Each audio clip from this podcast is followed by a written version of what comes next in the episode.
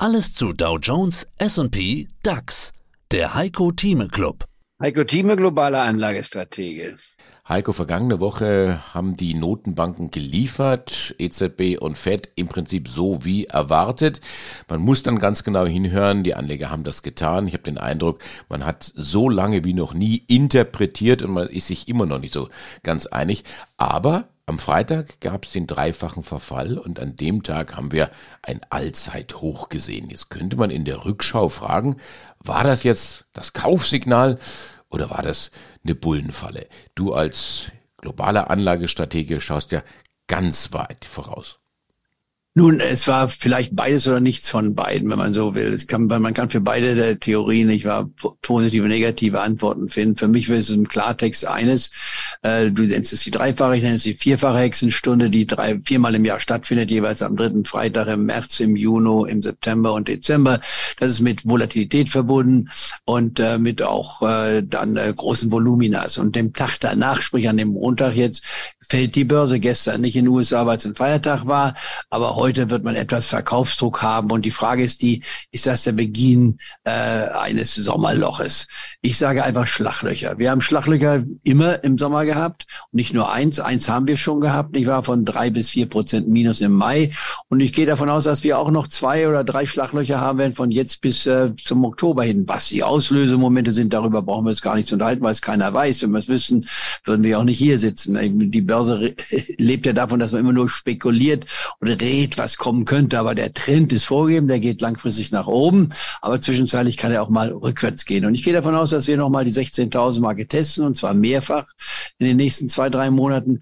Die 15.500 Marke könnten wir sogar sehen. 15.000 ist kein Muss, könnte sein, aber viel weiter runter wird es nicht kommen. In anderen Worten, jetzt das Pulver trocken halten und natürlich nach wie vor in unserer Auswahl, das besprechen wir ja auch, die Werte suchen, die vielversprechende Aussichten haben und die von ihren Höchstständen deutlich 20, 30, 40 Prozent oder über 50 Prozent zurückgefallen sind, um das Restrisiko äh, wenn man es als minimal ansieht, dann kann man sich dort einkaufen. Entweder in drei Tranchen mit Abständen von jeweils 15 Prozent oder man nimmt ein Hebelprodukt. Da limitieren wir uns aber ein halbes Prozent.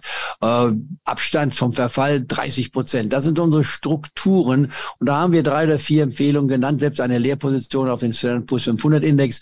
Also ich glaube, wir haben genügend unseren Zuhörern an Empfehlung geboten, aber für mich ist immer wichtig der Dialog, du könntest sagen der Monolog, ich neige ja dazu, äh, dass man bei die Situation, du sprichst von der Wirtschaft und der Politik, die ja für mich absolut essentiell ist, wo wir dann auf die Aktien kommen. Aber mir hat es wieder wahnsinnig viel Spaß gemacht und ich muss sagen, bitte, liebe Zuhörer oder Zuschauer, Guckt euch einmal den Heiko Thieme Club an, auch unsere Shorts, die wir besprochen. Eine Minute kostenfrei. Ich war mit einer Empfehlung. Man glaubt gar nicht, dass Heiko Thieme sich auf eine Minute beschränken kann, aber es ist tatsächlich so. Das seit Mitte März.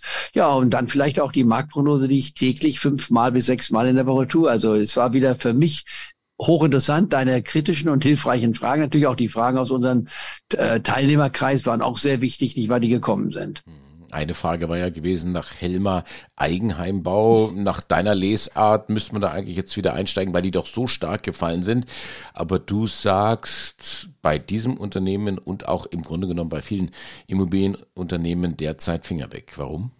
Finger weg, weil äh, meine Strategie wird dann missverstanden, wenn ich nur Kursrückgänge zum Kauf nehme. Nein, der Kursrückgang mindestens 20 Prozent, in diesem Falle über 90 Prozent, ist der Anlass, um einmal hinzuschauen. Aber wenn die Fundamentaldaten Fragezeichen aufwerfen oder nicht lösbar sind, dann kaufe ich auch einen solchen Wert nicht. Das heißt also, man muss genau differenzieren. Ich bin ein Value Buyer. Es muss ein Wert dahinter stehen. Aber wir kamen heute zum Beispiel auf eine Aktie, die Bayer-Aktie.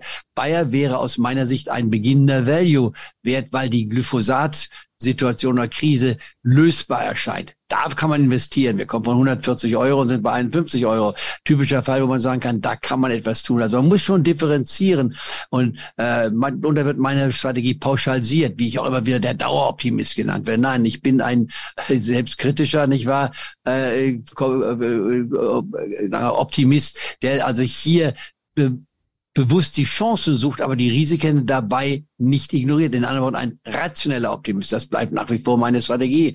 Aber es gibt viele Möglichkeiten und wir werden in diesem Sommer teilweise schwitzen, nicht nur temperaturmäßig, sondern auch an der Börse. Das sind dann die Chancen. Und am Jahresende werden wir höhere Kurse haben, als wir sie heute haben. Denn wir haben ein Ziel von 17.000 noch nicht erreicht und das könnte sogar leicht überschritten werden. Das ist auch eine Nachricht, die wir heute diskutiert haben. Sie hörten einen Ausschnitt aus dem aktuellen Heiko Thieme Club. Das ganze Interview können Sie als Clubmitglied hören. Werden Sie Clubmitglied im Heiko Thieme Club, um erfolgreicher an der Börse zu handeln. Mehr dazu klicken Sie auf den untenstehenden Link.